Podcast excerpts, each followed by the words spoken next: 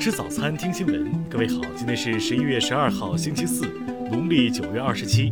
新阳在上海问候您，早安。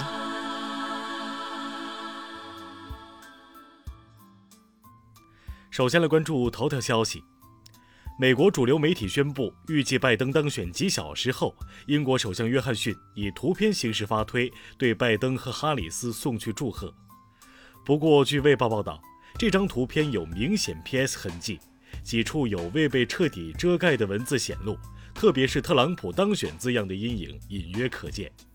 英国政府发言人承认，为选举不同结果准备了两份声明，并出现了一个技术错误。但《卫报》指出，选择修改图片而不是另制作一张，这种做法令人困惑，可能影响英美关系。听新闻早餐知天下大事。日前，台军高调宣布，美国海军陆战队已经登台，还将教授台军如何登陆作战。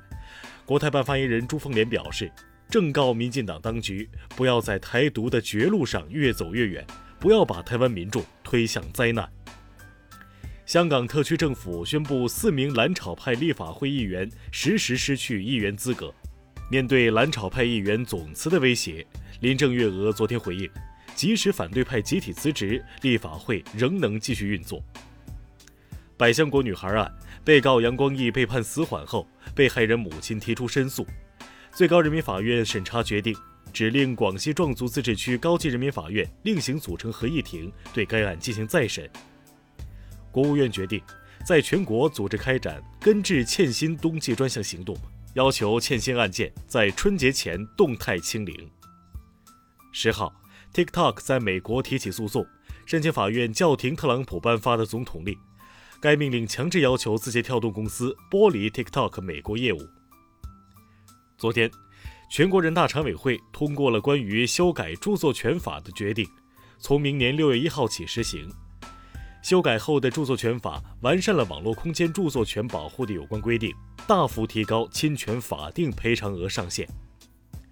中国信息通信研究院发布，从网络基础设施能力、网络覆盖及用户感知度看，上海已率先建成双千兆宽带城市。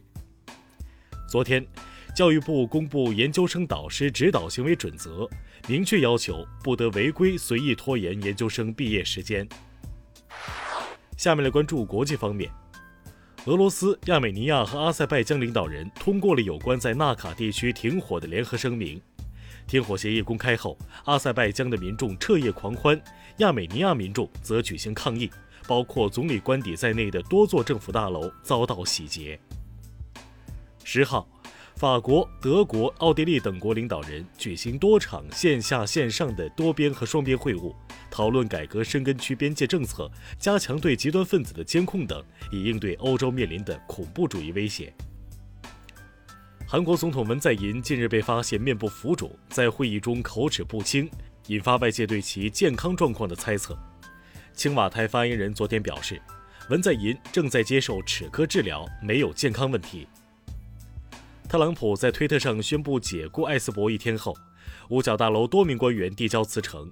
根据美国国防部的声明，辞呈立即生效。日美两国政府十一号正式宣布。启动了有关驻日美军驻留经费负担的工作人员谈判。日本、美国和巴西十号在巴西利亚举行磋商，确认在新冠疫情对策及第五代移动通信系统等经济领域开展合作。日本相关人士十号透露，政府正在探讨对明年夏季东京奥运会和残奥会的海外观众免除目前要求的十四天自主隔离。近日。德国杜伊斯堡一处海关办公室发生盗窃案，三名嫌犯使用电钻从相邻房间进入金库，偷走了六百五十万欧元现金。下面来关注社会民生。央行发布最新数据显示，十月份人民币存款减少三千九百七十一亿元，同比多减六千三百四十三亿元。国家医疗保障局在回复全国政协委员关于将尘肺病纳入门诊特病慢病报销的提案时提到，目前治疗涉及的多种药物已在医保支付范围内，下一步将健全医疗保险和救助制度，保障尘肺病患者。七号，江西鹰潭市一辆救护车鸣笛通过红灯，与三轮车相撞，导致三轮车驾驶人当场身亡。目前，救护车司机已被警方控制，但事故责任如何划分仍未确定。近日，柳叶刀发布数据，中国十九岁男女的平均身高分别为一百七十五点七厘米和一百六十三点五厘米。在过去三十五年时间里，中国十九岁男性平均身高增加八点一厘米，增幅在两百个国家和地区中位列第一。据商务部监测，近日鸡蛋价格环比上涨百分之零点六，预计后期将继续小幅上涨。下面来关注文化体育。拳击传奇人物麦克泰森近日承认，他曾用孩子的尿液来通过药检。此前。泰森曾承认使用类似手法掩饰自己吸食可卡因和大麻的事实。中超比赛中，国安通过两回合比赛击败上港，最终排名第三；武汉卓尔击败石家庄永昌，获得保级附加赛资格，永昌则遗憾降级。